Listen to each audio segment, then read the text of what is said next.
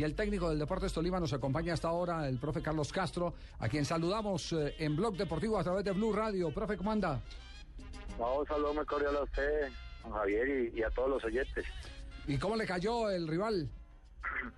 Bueno, sobre el papel es un rival asequible, pero usted sabe, Juan Javier, los partidos hay que jugarlos y, ese equipo tiene méritos, ocupó el tercer lugar en, en Perú y se ganó esa posibilidad, lo mismo que nosotros, o sea que son partidos bravos que, hay que jugarlos.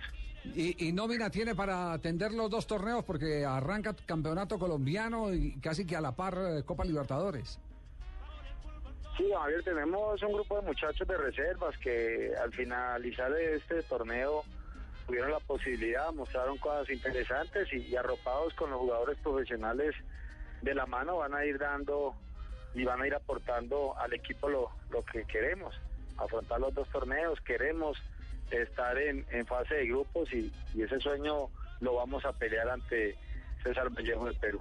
Y es un reto de más adicional para el Tolima y para usted, profe. Nunca el Tolima se ha quedado en esa fase de mm, previa, por decirlo así, de la Copa Libertadores. Mineros de Guayana lo eliminó, eliminó al Corinthians y ahora le toca otro reto más, como que está acostumbrado el, equipo de Ibagué a, eliminarse y, a jugársela toda en esa fase previa. Sí, queremos, los muchachos, eh, pues no llegamos a la final como se pretendía, pero eh, trabajamos durante todo el año para ganar ese, esa acción, la tenemos y, y la vamos a pelear. Queremos eh, figurar a nivel internacional y es un sueño que, que se nos hace realidad y lo vamos a enfrentar como hemos jugado el campeonato, mostrando buen fútbol. Van a llegar jugadores importantes también a reforzar nuestro equipo y, y hay que empezar a trabajar desde el 3 mirando lo que va a ser este primer partido. Profe, usted habla de los refuerzos. Yo le cuento, César Vallejo ya empezó a contratar, tiene nombres interesantes como Salomón Lipman, que es arquero de selección peruana. ¿Qué más viene para el Tolima? ¿Qué, qué sorpresas le puede dar usted a la afición? ¿Con quién se está hablando? ¿Qué va a venir? Bueno, el senador está en Paraguay finiquitándolo de un volante. Necesitamos un volante urgente porque la salida de Cristian Marrugo nos, nos dejó un vacío grande eh, es un jugador importante para, para nuestro andamiaje. Necesitamos ese conductor, ese líder que, que pida, que eh, distribuya juego, que meta pase gol. Eso es lo que más necesitamos nosotros en estos momentos. El senador eh, está finiquitando en Paraguay, en Argentina, buscando esa opción.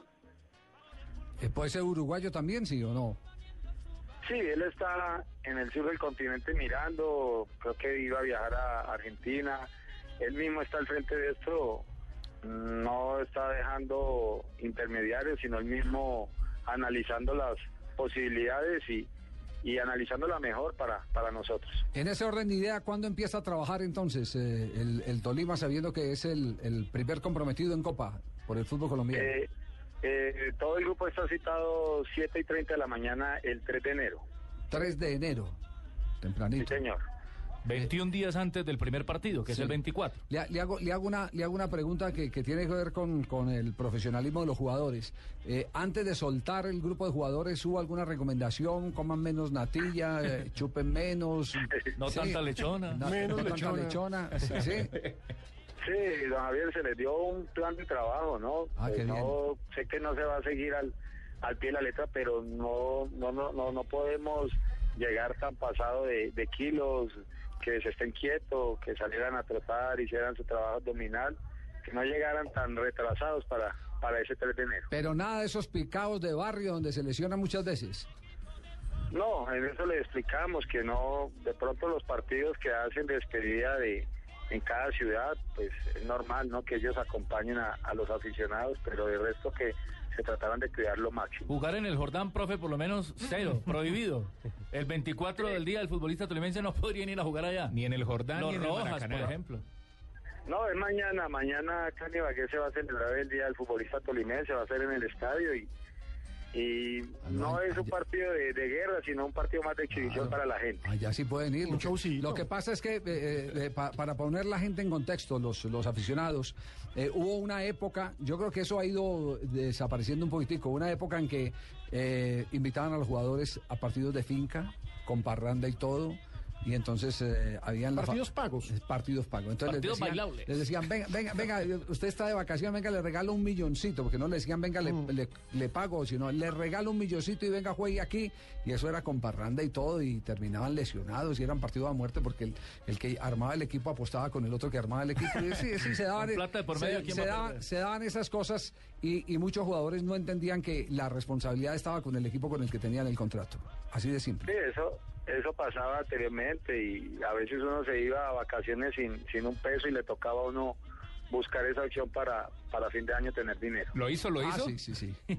Sí, también lo hice cuando jugué, y, y- pero ahorita los equipos tratan de, de- de estar al día, de, de pagar. El caso de Tolima, el senador les pagó todo a los muchachos y salieron contentos. No, pues yo le, lo voy a contar una vez, eh, una vez me, me- me invitaron a, a la ciudad de Pereira y fui a entrar a una discoteca en Pereira y el portero era un jugador de fútbol. ¿Cómo así? Conocido, un jugador de fútbol. Que no era arquero en el campo. ¿Qué, y le pregunté, ¿y eso, hermano, usted qué?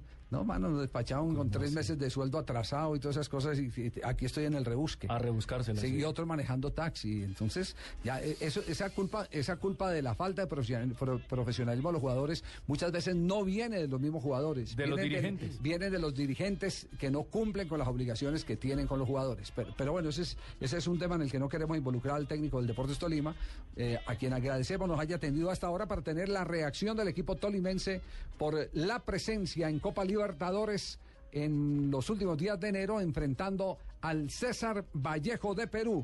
El profesor Carlos Castro. Carlos, muchas gracias. No, muchas gracias a ustedes por la oportunidad.